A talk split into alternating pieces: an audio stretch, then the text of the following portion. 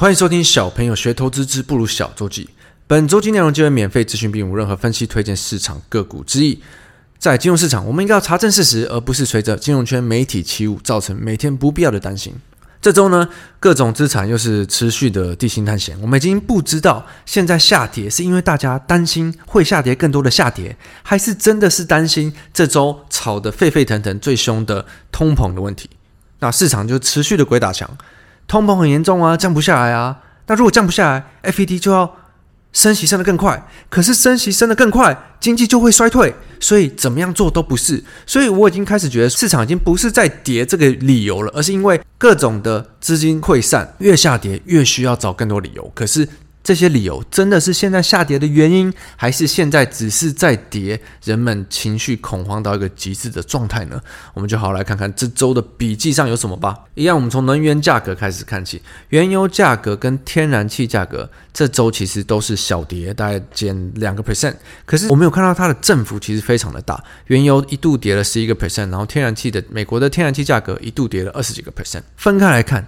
下跌市场是担心什么？上涨市场又是担心什么？因为永远金融圈都在担心嘛。那下跌呢？是因为一样的理由，因为这周大家都在担心通膨。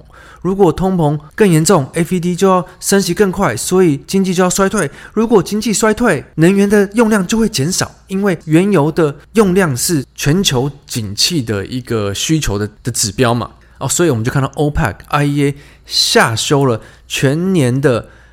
石油需求预测，大大的标题看起来很恐怖，可是我们好好细看一下哦，它是下调每天增加量的需求，所以是成长的幅度衰退，应该听这样讲比较精准吧？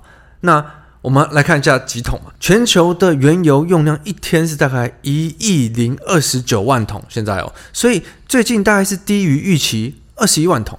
那它是下调，原本一天增加三百四五十万桶，然后好像下调了大概三十万吧，所以下调了一天增长了十趴，所以下调了大概二三十万桶，然后一天的需求是一亿零二三十万桶，你不觉得如果好好看一下这个数字，好像是微不足道吗？可是为什么标题总是这么可怕？But anyways，因为这个担心需求要衰退，经济要衰退，所以。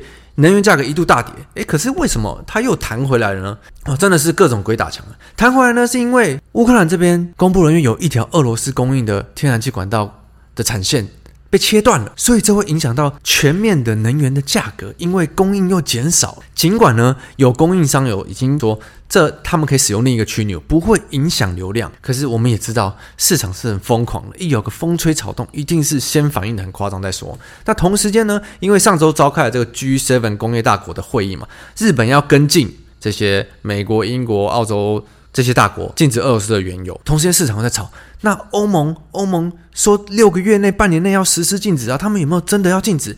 如果他们真的禁止的话，价格又要往上走了。因为这战争一直打，俄罗斯的联邦有预算有四十五趴单月的营收，有四十五趴都是靠能源的产业，所以一定要禁啊。那如果半年内禁掉的话，能源价格就会再持续上涨啊，因为供应又减少，需求没有变。可是这六个月是不是有点久啊，大哥？我们好像呃反应的有点太快了嘛？所以这个月我们看到，先是市场担心会衰退，又担心供应会减少，所以其实真的是鬼打墙。这个上下的震荡的区间很剧烈哦，但是其实真的也不是绝对不是好操作的。好在我们看到指数，美国指数这这周是跌的最惨的，大部分都是既持续下跌三到五个 percent 不止，那最低点都还超过这些跌幅的 percentage，所以最近是每一周都是三五趴三五趴这样在跌的。美国这周我帮大家整理了三个重点。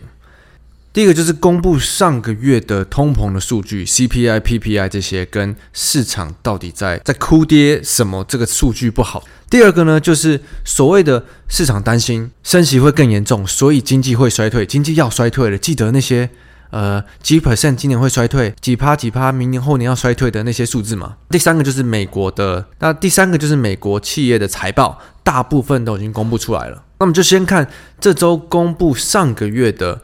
通膨数据主要看通膨数据就是 CPI 跟 PPI 嘛。那 CPI 我们有 IG 有一篇呃讲得很清楚，主要就是统计人们的日常生活必需的价格状况。包括平常买东西啊、交通用的油啊、房租啊等等的。公布的数据是年增八点三个 percent，上个月是年增八点五个 percent，但市场是预估八点一个 percent，所以增加的比市场预估的还多，所以市场很担心通膨并没有降下来。可是我觉得用一般人的脑袋想想，哪有这种东西是一个月就可以解决的？这种一定是慢慢降嘛。那我觉得有降下来很好啊，是有往这个趋势走嘛。因为美国政府现在 FED 在努力做的就是控制升息的这个幅度，去减缓通膨的这个问题嘛。那我们再看 PPI，PPI 不一样的是。它主要是生产者物价的指数，所以这些生产者在生产的过程中，主要是包括了这些原料啊、半成品到最终产品的这三个阶段的物价资讯。所以我们看到这些原料最近原物料什么都上涨很严重，也知道这个 PPI 的数字不可能多好。PPI 数字是年增八点八个 percent，低于预期的八点九个 percent。这个数据暗示通膨仍然存在。通膨，每次看到这些评论，我觉得都会有点那种头脑袋里有根筋断掉的感觉。所以，我们照金融圈的逻辑来看哦，他们觉得没有问题的话，就是 Fed 不能升息太多，而且通膨的问题要马上在几个月内解决。所以，我们要有心理准备哦，今年一整年到年底，应该都会炒通膨跟升息的这个问题，因为短时间内不可能有任何的办法可以直接解决这些金融圈担心的鬼故事嘛。在这个区间找到一个平衡的。方式去抑制通膨，就是 FED 的工作嘛。但老实说，我觉得这一周的各种下跌已经是恐慌程度多于真的在担心这个所谓通膨降不下来的问题。因为通膨，老实说，迟早它要降下来，因为政府已经在着手进行这个问题了嘛。只是这个区间要多久、要多快会降的方向嘛，而不是去质疑它能不能被抑制。那第二个呢，就是市场在担心，因为通膨降不下来，所以 FED 要升息更多。那个升息更多，经济就会衰退。可是我们好，我们看一下事实哦。官方怎么说？鲍威尔上次开会说的是，美国经济看起来并没有要衰退。那最近叶伦也是频繁的有在公开公开场合说，FED 能在不造成衰退的情况下抑制通膨。好，那这两个是主要的大佬嘛，我们应该要听他说才是事实。但有一些，例如说 FED 其他的官员，他并不是主席，他没有办法决定，会说哦，我们可能要升息更多，如果通膨不能抑制的话，然后金融圈就会猜，那所以下一次要升息三码吗？鲍威尔不是都说不考虑升息三码了吗？我们从去年看到现在，鲍威尔有哪一次说话不算话？诶，没有诶，鲍威尔的诚信超好，他每一次出来预告什么，他就会做什么。只有金融圈一天在那边，一天到晚那边猜要这样要那样，所以鲍威尔讲跟金融圈还有没有决定权的其他官员讲要听谁的嘛？我觉得这个是非常明显的答案。好，第三个呢，就是美国的财报，截至最近几天起，美国 S M P 五百企业的财报已经有八十七趴公布了。那根据 FactSet 的资料，在这八十七趴公布的企业里面有，有七九八的公司的获利 EPS 是优于预期的，七四八的营收也是优于预期的，这也是比过去平均很多年都高。整体来讲，虽然没有看到有些有名的公司它的财报或许不如预期，可是整体来看，其实还是不错的。但现在金融圈就在担心，接下来如果原本的零趴的利率升息升到两趴三趴的话，这些企业的获利就会被这两三趴压垮，因为这些全球前五百大公司都是塑胶做的，你们觉得合理吗？那当然，如果升息的循环里，利息会造成企业更多的压力，造成他们借款要还的这些钱变多，是无可厚非的。可是，如果这个一年内的一两趴，你要在短时间内让企业的获利直接大幅的衰退，嗯，好像是有点太理论派了。那我们统合一下，到这周为止，市场在害怕的还是通膨升息，但是同时间的话，是公司的财报获利表现都还是相当的不错。如果我们可以先撇开涨跌，因为我们知道涨跌是市场的情绪。巴爷爷说，如果是正经的东西，他不会看，他会看企业的本质。所以，我们应该往哪边看？但是不代表。你要一路的承接下跌，因为承接下跌一再的证明是大部分的人无法承受的。但我觉得可以训练的就是多练习看这些事实啦，跟试看事实的同时，我们去看看这些，比如说巴菲特或是一些很厉害的投资家，他们在同时间是做什么事，或许我们就可以慢慢的区隔自己。跟市场上疯狂的散户永远站在同一边嘛，是吧？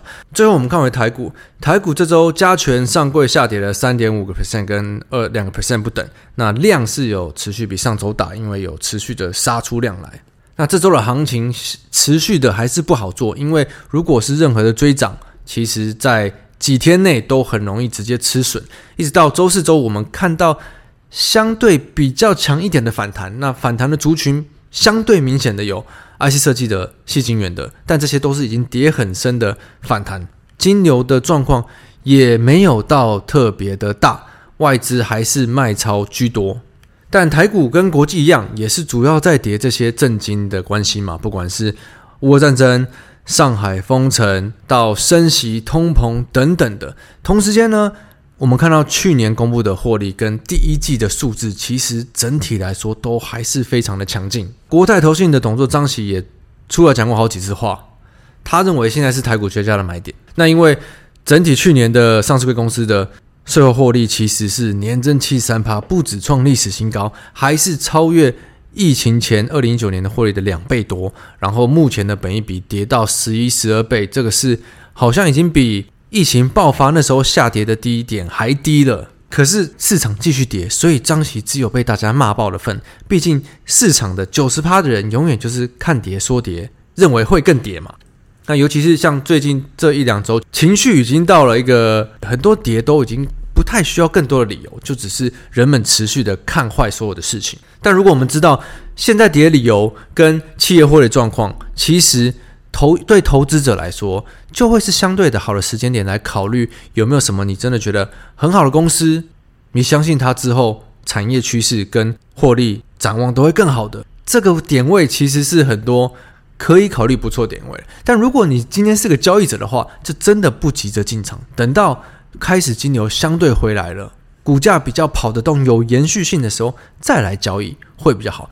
那另外有两点，最近刚好听到，想跟大家分享就是，第一，有一个同学讲到，他认为做股票的人其实多多少少都一定会操作，就算成长股不行了，就要买一些防御型的概念股啊，或者是高值率的概念股。这点我是超级极度不同意哦，因为在法人圈待了这么久，我觉得散户最大优势就是可以不做。不像法人一定被逼迫着随时都要做，所以要一直换来换去，在不好的时候还要躲到相对没那么不好的地方。那如果散户这样做，真的真的是抛掉自己最大的优势哦。那另一个呢？我在这两天在 DC 有抛一个，这段期间跟去年有一段时间，如果是零趴的绩效会比很多人都好。那我主要是在讽刺人们在市场永远改变不了比较的心态。那当然在。不是投资市场也是一样嘛，但是很容易就会有人抓错重点，说明明去年的这时候很多人都很赚啊，你这个零趴不会比很多人好啊，但这个这就是重点放错了。我主要是想强调，回应第一点，如果你不确定怎么做，或是大家都知知道很难做的时候，你不做。不管是对自己，或者是对绩效，或是对后面你应该要怎么考虑，要怎么出击，其实都会是更好的方法。所以，我觉得我们小朋友一直在找寻不同的方式或者沟通的理论，来跟大家说，呃，我们自己的经验看来，或者是我们自己觉得，在这市场要怎么样去想事情，或者是抛掉大部分人最容易、最容易犯的一些观念的错误，才可以在市场更好好保护我们自己的钱嘛。接下来的话，台股我主要会看的就是。